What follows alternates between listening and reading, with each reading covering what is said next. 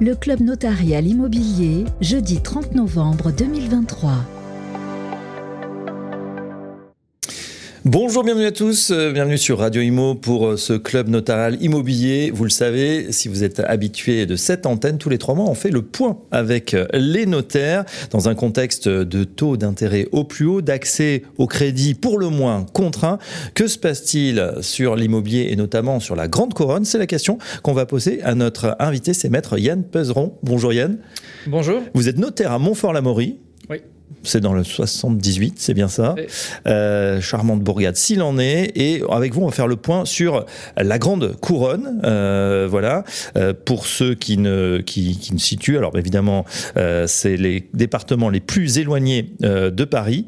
on peut reciter les, les quatre grands oui, départements. Tout à fait. Donc à l'ouest, en partant de l'ouest à l'est, à l'ouest, je vais commencer par mon département, les Yvelines. Donc. Oui. au nord des Yvelines, vous avez le Val d'Oise. Euh, à, au sud-est des Yvelines, l'Essonne, et puis euh, plus à l'est de Paris, euh, donc la Seine-et-Marne. Voilà, alors on va faire un focus effectivement sur ces grands départements, mais on peut dire d'ores et déjà, Yann Peseron, que la, la situation est, est, quand même compliquée, où elle s'est tendue pour ce troisième trimestre, d'une manière générale. Tout à fait, tout à fait. En fait, on constate une dégradation qui s'accélère, tant en termes de volume qu'en termes de prix. Donc, donc on a une situation qui n'est qui n'est pas qui n'est pas au mieux de sa forme, loin s'en faut. On a euh, même des, des baisses euh, historiques en termes de, de, de, rapidité de la baisse. Oui. Alors, est-ce que c'est, on peut se dire, c'est corrélé à la rapidité de la hausse des taux d'intérêt? On n'avait peut-être jamais vu ça. On a eu, on le rappelle, 10 hausses de taux de la Banque centrale européenne qui s'est répercutée bien évidemment sur les crédits et qui a privé notamment les primo-excédents de l'accès, voilà, à, à, leurs biens et à, et à réduire leur pouvoir d'achat immobilier. Ah, très certainement, des taux d'intérêt qui font 300% en un peu plus d'un an, c'est évident que euh, ça a une incidence sur, euh, sur la capacité euh, à, financer un projet. donc clairement, ça se joue sur deux choses, la capacité à emprunter pour les, particuliers, les ménages, avec des critères qui se sont durcis euh, au-delà des taux euh, sur l'octroi du crédit. On a entendu euh, parler évidemment des problématiques de limite du taux d'usure. Et puis, et puis également des critères plus restrictifs des banques sur l'octroi du crédit avec des, des demandes d'apport de, personnel plus conséquents que ce qu'on a pu connaître par le passé, avec une demande d'apport personnel importante et puis, et puis des garanties aussi qui peuvent sortir des garanties que l'on que proposait traditionnellement telles qu'une hypothèque. Les banques aujourd'hui souhaitent être sécurisées, ce qui en soi est peut-être pas forcément un signe de, de, de confiance en l'avenir, hein, donc souhaitent être sécurisées quant à, au remboursement des dettes bancaires, donc avec des interventions que l'on voit parfois de, de, cautionnement ou de garantie émanant d'autres membres de la famille ou de prêts familiaux oui. qui viennent compléter les prêts bancaires. Ça veut dire qu'il y a moins de monde dans les études et oui. vous avez les chiffres, hein, c'est pas les chiffres justement, euh, ah, les projections, c'est extrêmement précis. Euh, alors justement, si on regarde et dans les volumes et, euh, et voilà dans, dans, ce qui se passe, où est-ce qu'on en est? Est-ce qu'on peut faire le, le détail, Yann Alors dans les volumes pour, pour toute la grande couronne, hein, au, troisième trimestre 2023, si on compare sur une année lycée par rapport au troisième trimestre 2022, on a une baisse euh, significative, hein, 34% de baisse des volumes de vente en matière de d'appartements, euh, 37% en matière de maisons. Hein, donc c'est vraiment euh, c'est quelque chose de, de, de, de oui d'énorme, hein, enfin vraiment de, très très conséquent. Euh, Vous aviez déjà vu ça, euh, peut-être en 2009 ou Alors ou non, pas à ce point-là, pas à ce point-là, et en tout état de cause, pas de manière aussi aussi durable. Hein, C'était des crises crise des subprimes en, en, 2008 notamment, et puis euh, l'arrêt d'activité euh, juste au moment des confinements qui a été brutal, mais ça n'a pas duré longtemps. Là, oui. on est au cinquième, euh, cinquième trimestre de, de baisse des volumes et des prix. Euh, voilà. Est-ce qu'on voit euh, des facteurs d'espoir, de, d'amélioration, ou vraiment on est sur cette baisse durable et continue? Euh, écoutez, euh, je pense que le sujet premier, et la presse économique s'en fait l'écho, hein, le sujet premier, c'est l'accessibilité au crédit. Euh, donc euh, il faut aujourd'hui qu'on puisse atteindre une stabilisation euh, des taux, que les taux cessent de monter. et puis peut-être, mais là c'est alors ça, cette stabilisation des taux, elle va peut-être se, se, produire puisque Madame Lagarde a annoncé qu'au niveau de la BCE, on faisait une, pause sur les taux directeurs, donc on peut penser qu'il y en aura aussi au niveau des enfin, l'argent coûtera moins cher pour les banques, elles les répercuteront sur, sur le crédit.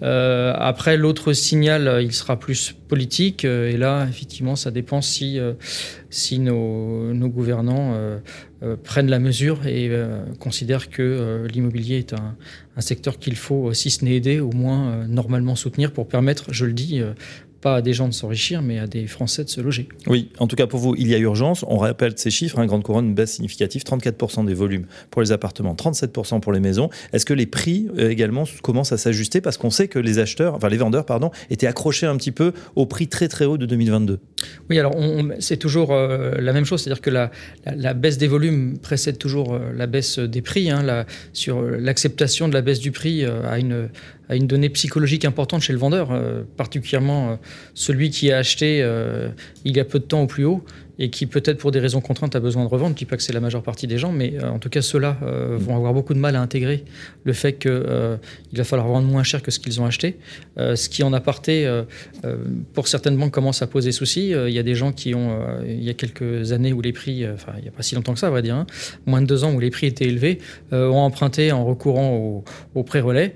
Euh, n'ont pas encore vendu la maison euh, qu'ils avaient euh, précédemment. Donc se retrouvent avec deux biens et dans l'impossibilité de vendre le bien qui permettrait de rembourser le prêt relais qui leur a permis de financer leur acquisition. Donc on commence à entendre des banquiers être un peu inquiets de ces situations. donc voilà, il y, y, a des effets peut-être à la marge, mais malgré tout qui existent.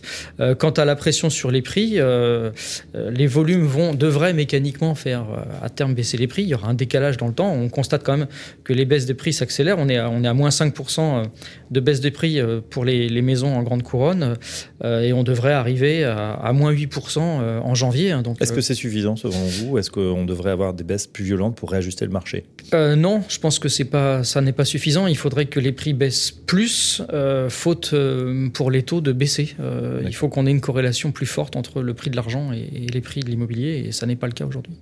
on focus justement dans cette grande couronne. Hein, vous nous avez dit baisse généralisée. Si on regarde les quatre départements que vous nous avez cités, Val-de-Marne, Essonne, Yvelines, Val d'Oise, est-ce qu'il y en a dans cette baisse qui surnagent, qui tirent leur épingle du jeu et d'autres qui sont au contraire pénalisés?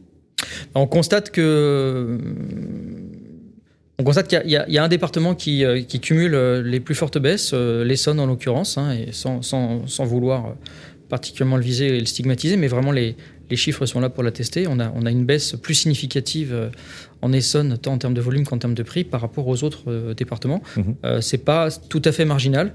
Hein, euh, on constate sur les, les, les indicateurs avancés que l'on a que en fonction des chiffres des avant-contrats, donc des promesses de vente qui ont été rédigées pour euh, le début de l'année, on aura une baisse des prix euh, en Essonne de 8,7%, alors qu'elle n'est que de 7,1% euh, dans les Yvelines et 6,8% dans le Val d'Oise. On a quasiment deux points d'écart entre l'Essonne et le Val d'Oise. C'est pas tout à fait neutre. Alors pourquoi l'Essonne? Oui. On peut penser que c'est un département euh, dans lequel euh, euh, les prix ont toujours été plus attractifs et donc à ce titre attirant peut-être une, population moins bien lotie financièrement ayant une ou plus jeune aussi hein, ou plus jeune aussi. pas quand je dis moins bien lotie bah, moins bien lotie c'est aussi les jeunes hein, c'est-à-dire concrètement les primo accédants hein, qui ont besoin de recourir au crédit, qui n'ont pas forcément d'apport personnel, et donc qui ont besoin de recourir à un crédit pour financer la quasi-totalité du prix et des frais, ce qui était possible encore il y a encore quelques mois, ce qui n'est plus possible aujourd'hui. Euh, donc on voit vraiment, d'ailleurs on le constate, hein, euh, les, les primo-accédants sont les grands absents du marché immobilier actuel.